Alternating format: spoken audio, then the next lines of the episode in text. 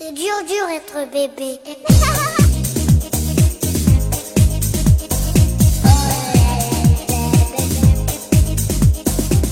Hello，大家好，欢迎大家收听 Lady 妈妈腊八粥，我是女生卢小云啊，我是每天都很开心的童华啊。我们今天啊，然后继续请来了一个大家的老朋友，然后并且呢，我们还要聊一期关于亲子的这样的一个话题。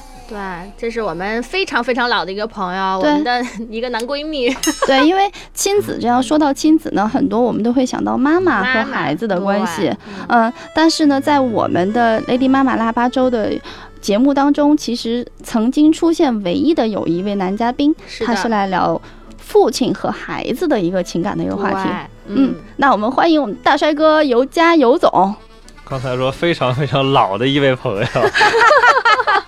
我们其实节目在开播没多久的时候，尤总当时也来给我们做客过一期，当时就聊了 呃关于父亲和孩子的亲子话题。嗯嗯，我不知道当时是不是也在尤总跟他们家的尤小文做了一次呃两个男人走天下，然后回来不久。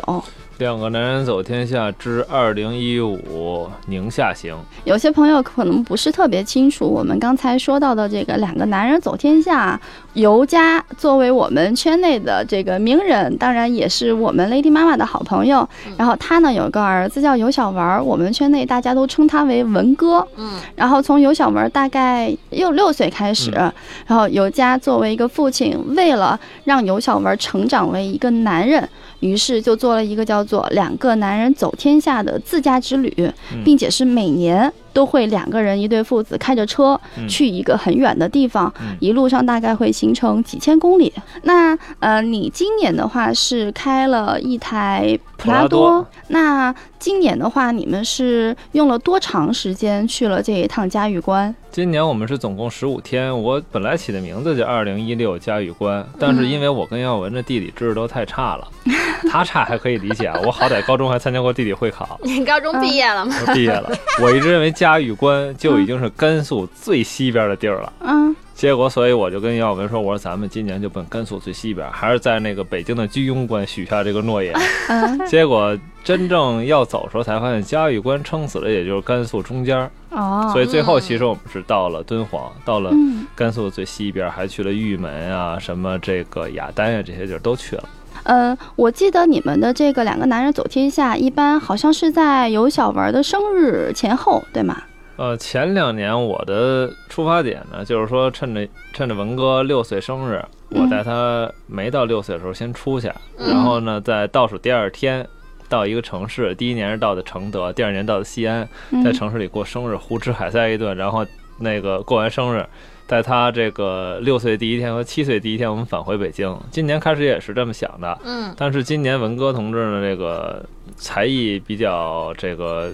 比较丰富多彩了，学学业长大了，所以在我计划那个日期，他生日那个日期，正好他在中山音乐堂有一个小提琴的演出。哦哟，于是乎我们就在他这个已经到了八岁，才正式走出去。但是以后我还是想卡这么一个时间点，在明年、后年，甚至更远的十年、二十年吧。嗯，就是因为可能因为我们家宝宝还小，而且是小女孩，还真没有像动过一个念头，像你这样，就是爸爸带着孩子一起去开车自驾走很远的距离。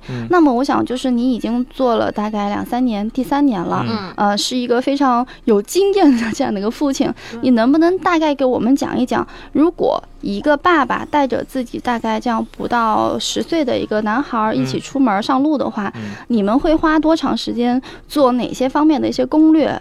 准备这事儿其实好多人比较关心啊，但因人而异，而且根据你的经验也不一样。我第一年花了好长时间去准备。又准备吃的，准备喝的，准备各种器材，对吧？我记得你当年还发照片儿，然后准备那一箱箱矿泉水，然后摆在车后备箱。今年也准备了好多好多水，但是呢，通过前两年实际准备东西，发现有些东西没用，嗯，所以呢，现在就准备东西越来越精简，越来越实用。那有哪些是特别必要的呢？水和吃的，嗯，一定是非常必要的。因为这个水这个东西呢，像我一般喝矿泉水会钟爱一个特定的品牌。哎呦喂，啊，有比品味的人比比较便宜的，不是那种贵的啊，不是什么这云那云那种啊，那种太贵了。所以说准备的就是这些水呢，在你比较熟的地儿，像你在北京走之前买上水，你也觉得这个水的来源比较有保障。嗯，然后到尤其我们去都是去大西北这些地儿，有好多地儿特别热，也会经常需要喝水，你这个水的量也有保障。那得多少水呀、你这六千多公里从北京出发十五天，你车上能装多少水啊？我装了，哎呦，我装了，真的装了好多箱水，具体数我忘了，应该得有一一个是十二瓶，我应该装了得有八件儿吧，得有将近一百瓶。一百。瓶儿。对普拉多后备箱也大，对，我还装了，我因为我只喝健怡，我还装了好多健怡，哎，还装植入了广告吗？这是？还装了红牛，还装了那种就是其他的一些饮料，嗯然后还带了吃的，嗯，因为你这个在路上嘛，行走在路上，就很多时候你赶不上你饭点儿时候正好能到吃饭的地儿，嗯那就随便吃点儿呗。包括一边吃一边开车，一边跟文哥我们俩这扯淡，其实很有意思的事儿。那这还吃这个话题还没有说完，嗯我觉得那在路上你们就是会可能会准备一些野炊啊这样的一些设备吗？呃，我这两年都带了那个气罐，那个炉小气罐儿，我哦，危险吗？见过，呃，不危险。那一个小罐儿，它压缩的那种小罐儿，也就是煮一袋儿方便面半方便面，啊也就没了是。那种小的，对，它是自喷的，小炉的，哦，对，，上边装一个小的那个、嗯那个嘴儿，然后直接就能点着了。嗯所以说这个呢，我明年应该最多带一个，这个不太实用。说实话，你要真想吃方便面呢，到你住的地儿做点开水什么也就搞定了 是。的，是的，嗯或者说路上，其实干脆面这东西比方便面更实用。然后还有衣食住行，应该还有好多，呃，哪一些是特别必要的？嗯，还有开，因为是开车嘛，所以现在智能手机比较普及了。原来我会带一个 GPS，现在我也带那个，但是呢，实际上今年下来发现呢，手机带的地图，嗯，呃，那两个最有名的地图，再加上百度、高德，对比那个 GPS 还要好用。嗯，嗯，咱们不是那种真正说拉力赛跑在没有路的地儿，哎，对，所以只要有路的地儿，你用这地图就够用了。像睡袋啊、帐篷这些要带吗？睡袋帐篷其实没什么用，因为本身这个车呢比前两年开车都大，嗯、我们有时候说休息一下，车里就睡了，所以我会带一个被子，然后带俩仨枕头。啊，嗯，枕头呢，一个可以靠着，对吧？你像啊这个小孩睡觉的时候，他可以抱在胸前，这啊脖子就不是太光的，哦这，种大抱枕。嗯再一个呢，你像被子这东西，你要睡的地儿，比如有点凉，身上一搭哎，很舒服。嗯嗯。应该还有一些应急的一些设备，什么药品啊、药品急创可救的，贴什么的。药品会带一些，呃，主要是一个是防中暑的，嗯。一个是拉肚子的，哦，嗯。对，再有一个就是外伤的，这三个方向准备了一些。还有一个，其实刚才你提到像什么那个睡袋什么那些东西，我头一年是带过了，嗯，今年我也带了，主要是应用于如果住的地儿太差，比如那地儿太脏了，咱虽虽然是住在屋子里，你要睡在睡袋里，心里感觉还舒服一点。哦，嗯，我我记得你当时呃有列了一个特别长的、非常仔细详细的一个单子。对，在这个单子里面还有哪些是你提醒我们且听友们就是务必要带的东西吗？呃，还有一些其实就和人自己有关，像什么防晒啊，什么防嗯蚊虫啊，这些啊尤其带小孩儿很重要的。对对，嗯防蚊虫很重要，对你像我去的地儿又有水，有时候又有沙漠，虫子都没见过，对，很神奇的一些虫子。所以我这个人就经常大开杀戒，踩死很多只虫子。但是蚊子也多啊，有水的地儿然后蚊子就把你咬死了，啊，所以提前喷点那东西还是有用。然后带上那些像我觉得箱子嘛，这个东西呢，呃，真正开普拉多这种车，因为后备箱，呃，它两侧都是硬的，嗯我建议还是带一些软的箱子。嗯我会经常下下公路，下公路就会一直不停的嗯颠。如果很硬的箱子，其实会把你这车的内饰划得乱七八糟。哦我会带比较软的箱子，同时呢还会带一个小个儿的箱子带拉杆儿的，因为你嗯每天住，你不能把那大箱子都搬下来。哦，那倒是，像咱这老朋友都岁数大，这老腰受不了，所以就把一些必要的东西放在小箱子里。啊，这些都是经验之对谈。还有一个最最最重要的啊，啊，这东西只要你有钱，什么都成，所以一定要带够了现金。哎，现金，千万要分开放。嗯，哎，你比如钱包里放个一两千够了，因为我们去的好多地儿吧，也不刷不能刷不能刷卡。点评那个什么支付什么这个那就更没戏了啊！你还 Apple Pay 呢，你什么梨配、香蕉配都没有。所以说现金分开放，嗯钱包里放点儿，口袋里放个一二百，买门票啊、买瓶水什么的够用。剩下的大额的现金，你像你带个百八十万啊，十万一摞放一地儿，分几个地儿放 行万行行，万一被偷了，其实它嗯你只会损失一部分，你继剩下的这个旅程可以继续。我看过你的那个路上的照片儿，嗯你们这台车是贴了一个很拉风的车贴，就两个男人走天下，嗯，车手尤佳哦，领领航航员员尤小文儿。呃，那你们在路上的时候，你们就是作为父子，有没有对你们在路上的一些工作进行分工？其实这个东西，嗯，你们两位也都有小孩儿，可以想象的就是分工就等于放屁，其实没有任何的作用。之前安排好的分工，在实际操作我们，包括在工作上也是一样哈可。是有小文出发的时候已经都是六岁了呀，应该会懂点事现在儿吧？八岁了所以只要定好一个原则，啊，嗯所有你能做的事儿你都要做，嗯，就是他能做的事儿，能做的事儿你都要做，对嗯？吧？你不能开车，所以这事儿你不用你做。嗯，但是你可以从车上帮我拿东西，啊你可以拉自己的行李，你可以自己洗澡，嗯甚至说我在洗澡的时候，你可以帮我递洗发水。只要是你能做的事儿，没有分工，你都要做。哦，是这样，你要无条件的，咱们俩互相帮助，我没有义务只是照顾你，嗯要给他灌输这个观念。哎但是实哎际上这，个挺好的，实际上不是那样，实实际际上是怎样呢实？际上我是司机，嗯我还是导游，还是保姆，还是摄影师？还是摄影师，还是厨师，哎，什么都是。我真的就是不大能想象得出来，就爸爸带着一个八岁的孩子，嗯一个男孩在路上的过程当中的那些细节。其实你要把他当成兄弟，嗯，对，不要把他当成孩子。如果你真的把他当成是你的儿子，一个八岁的孩子，你从感情上是这样的啊。嗯，但是如果你在做所有的事儿的时候，你把他想象成是一个小孩儿，你就会给自己增加很多的压力。嗯，那就是他这样跟你一起出去，和他在家里的时候的状态变化差别大吗？就是男孩和男人的区别吧。嗯，嗯他更像一个男人。包括现在他的很多朋友，我们周围的很多朋友都觉得，哎，耀文现在跟个小小男人似的。所以他和以前的变化挺大的，嗯，潜移默化的变化。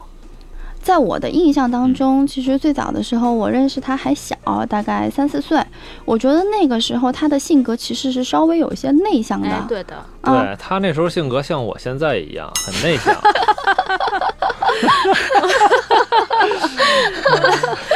呃，那这这这几年下来，就是通过你们这两个男人、两个爷们儿一起出去，呃，你觉得是这个事情给他带来了很多性格上的一些改变吗？这个事情我觉得应该是一个引子吧，就是他嗯周围，他现在因为自己朋友也多了，嗯，他也有很多社会活动，就小范围的社会活动。社交，哎，对，他在通过自己出去玩儿这种很豪爽的表达方式，包括你在外头碰着一人，我经常说，哎呦，小哥们儿怎么怎么着啊？陌生人，嗯你比如说爬山，哎，哥们儿前头还有多远啊？嗯，他也会学像你那样去表达他也达。会这样，也会跟人说啊，谢谢您啊，他也会说这种话。那他回来之后，他和他的朋友的交流方式一定也不一样，嗯于是乎他就会在慢慢的发生变化。可能他也意识不到，我也意识不到。但是这个呢，每年比如说一次的这种旅行，就会给他把这种精神更加强化。我觉得就是他整个转变的一个引子。但是平时的很多事儿都在推着他不停的在变。那六千多公里，十五天，我觉得这一路上应该没那么顺利吧？嗯，其实大方向还是挺顺利的，嗯确实，但是有一些路况啊什么的超乎了我们的想象意。外，嗯对，超乎了我们的想象。比如我们去雅丹，从敦煌去雅丹，开始看这地图呢，这就是被手机地图给害了，都说七十多公里。然后那个雅丹就是敦煌当地的朋友就跟我说，人都走三个多小时。我说七十多公里走三个多小时，结果实际上呢，大概应该好像是一百七八十公里，嗯啊，但是其中前头也就是二三十公里是有路的。嗯，后头本来去雅丹有条路，人赶上修路就没有路。咱正好下去了，对吧？我记得你说对，我就直接咱开的车终于可以下去了。啊，可以去越野了于。有了用武之地了。于是乎，我就跟着卡车一直往前开，开，开，开到雅丹。这个这一路上，其实我们俩还是挺忐忑的，因为一直没有路，而且走的就是所有地儿都是无人区。嗯在嗯，那期间，我也没有办法说什么发个微信、发个微博。也没有信号，对我录了点视频，都在手机里存着，也发不出去，嗯没有一一点信号都没有。所以呢，我是一直一路跟着很多的卡车，去的时候还特高兴。哎，出来之后呢，再往回开的路上，我就很老实了，也嗯不再去下去照相，但是回来就很快。嗯总归这一趟啊，尤小文他感觉特别爽，因为我们爬的很多个坡都是之前永进跟我提过这种，哦上坡的时候只能看见天，但是你不会紧张吗？如果换做我的话，我自己一个个人也就罢了，我还带一孩子，嗯就是我会更加紧张。嗯。你那个时候没有紧张吗？有小文他没有紧张吗？首先啊，就是我们俩去这些地儿是都是保证安全的。你想，我嗯爬这个坡，再大的坡爬上来之后就是路，嗯，就是那高高起来的路基。嗯，所以说呢，它不是真的爬一个山。啊我上去之后，如果万一滑下来，可能会发生危险。我不会发生危险，嗯最多可能车磕一下什么的，这不会伤害到人。再一个，你要有一种心态。这是兄弟，就必须同甘共苦、同生共死，还得把这个孩子当成别人的孩子来看待。我觉得也就只有父亲能够做到到这样。因为反正我觉得就是身边，你像我记得有一次咱俩就带着孩子，然后咱俩去开会，然后让那个两个爸爸去看孩子，然后就嗯看的一、就是看的一团糟，因为我们俩就一直在想。这两个男人行吗？然后这可以吗？然后就一直在那担心啊，会那种。然后两个爸爸会担心他们俩组成一个新的家庭。然后就觉得他们肯定这爸爸这个也不会，那个也不会，这个孩子什么，比如说什么去尿尿了呀，或者什么什么这个这个之类那个之类的，一直在担心、啊。女孩确实不一样，真的哦就是这个，我们俩这种玩法也和他是男孩有关系。嗯你比如说，他和我出去上个厕所啊、洗个澡啊，都很方便。对是对你要是放心。一个男的说带一女孩，我觉得确实有好多不方便，连上厕所这最基本的都 都不是那倒是进不了女厕所。对，嗯。嗯，那我觉得有有小文陪你在这路上的时候，有没有一些什么让你觉得特别感动的一些一些细节、一些事儿？呃，比如说吧，我们俩从那哪儿，从敦煌奔兰州那天，呃，路上呢有一特孙子的卡车，就是毫不，都根本不看，就直接就我在内侧车道嘛，直接别过来了。我是一脚非常非常急的刹，因为我在它的正左侧，其实也许是在它的盲区里哈，但是我嗯右按喇叭又晃灯，老早就提示它了。嗯他直接往左一并，然后我一脚急刹车，真的是急刹车。测试了一下这个普拉多从一百二到零，究竟刹车距离是多少？天哪，真的挺危险的，对。然后呢，我就特别特别生气，我就别到卡卡车前呢，我就下车去找那卡车司机去理论去了。你下车去找卡车司机在就你这小外地，就你这小身子骨，你行吗？然后呢，这个嗯文哥就在车上喊我，他的意思就是说别去了，也不安全什么什么的，哎呦，就是真的这呃，么懂事儿他他会这样去表达。对他已经长大了，哦。他知道会有一些不安全的事儿，嗯。所以我下车之后呢，这个狐假虎威了一下，仗着我车上有帮手，狐假虎威了一下，我就又回来，我们俩开车接着走。其实嗯类似这样的小事儿会有很多点点滴滴的，就是他已经学会关心你了，嗯。你会觉得呃心里是有一丝感动。我觉得这个还不光是关心这个层面，是就这个他刚刚。处事吧，这种。嗯，而且就是一个一个一个八岁的一个孩子哈，给爸爸就给出很多呃中肯的一些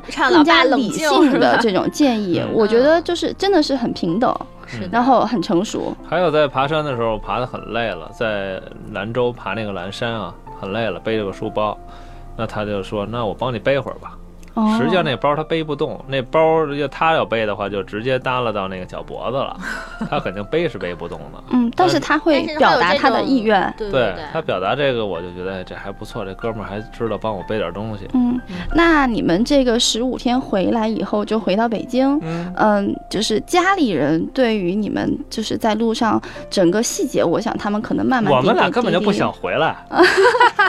我是说家里人，尤其是比如说文哥他妈妈，然后后对于你们在路上的细节可能不了解，但是他们对于文哥的这种改变，他们能感受到吗？呃，我觉得应该在回来那段时间里有感觉，但是时间再长了，其实就像咱俩如果说每天都见面哈，你也不会觉得我一天比一天更好看。如果说你隔个三 三个月、五个月一看，你就哦，这哥们儿现在怎么这么好看啊？哎呀 其实是一样的，隔了十五天他会觉得有一些变化。那那我最后还想就是问一个问题，因为嗯，我相信可能很多听友他们也会很好奇，虽然你们已经走了这三年了，嗯但是你为什么会想到去做这样的一件事儿？呃，最开始就像你说，你刚认识文哥的时候，这、嗯这哥们儿呢，就是脾气性格比较文弱，嗯我就想呢，一定要让这哥们儿变成一爷们儿。嗯嗯变成一爷们儿，他现成的这个榜样没别人，那就是我呀。就是说，你的爸爸怎么着，他也是你接触最多，也是最直接的一个榜样。嗯对，于是我就希望通过我们俩人一起出去。其实对于我也是一个挑战。我第一次出去很忐忑的啊，我根本不知道我们会遇见什么。嗯，第一次出去，比如在路上被警察拿下什么那些事儿，我也没有预感，没有预知，所以路上遇到很多困难。这次咱们回来说是这么很轻松，嗯但是我走的每条路，几乎我之前都没有规划过。就像刚才你问我旅行的规划，我不会规划路线的，我只能设定一个，我只能规划一大方向。我今年的目的就是走甘肃，所以说呢，我就是往那边走，干到甘肃之后再说，所以我没有那么多计划。第一次走的时候也很忐忑，后来呢，我发现我们俩在一起，我自己也得到了锻炼，我也能处理好多事儿。你否则，呃，我第一次感觉跟他出去，就和我一个人出去没有太大区别。但是后来慢慢的，他能帮了我一些事儿，我们俩互相帮助，互相支持，所以不光是他在成长，其实爸爸也在成长，两个人都在变。今天真的是聊得特别的开心，我相信就是尤佳他和尤小丸在路上的这种父子的一些经历，其实他已经在很多谈笑风生当中给了我们就是非常多的一些启示，借嗯，嗯。对，也有很多借鉴的意义。呃，再次感谢尤佳今天，然后在加班之后还能到我们录播间来做节目，嗯。我们也很期待之后你会带着尤小文文哥，然后我们可以有更多的一些好玩的一些分享。嗯，也祝你们明年的两个男人走天下能够一切顺利。对，拉赞助拉顺利，好，谢谢 Lady 妈妈，也祝我们这期节目成为这个开播以来最热播的一期节目。然后最后想提醒听友们的是，如果你们对我们的节目有什么意见和建议，有有或者是你们对像我们今天的嘉宾，你们还有一些什么样的问题想交流的话，可以在我们的节目下面跟我们去评论留言，甚至还可以私信我们。对然后如果喜欢我们节目的话呢，记得点订阅专辑，订阅专辑啊。对的，嗯，如果喜欢我们 Lady 妈妈腊八粥的话，还有我们同名的微信公众号以及同名的微博，我们还会为大家带来这些图文以及视频、直播等等各种形式的内容。嗯，好的，那今天节目咱们就先到这儿啦。啦，嗯，那大好，家拜拜，拜拜。嗯，拜拜。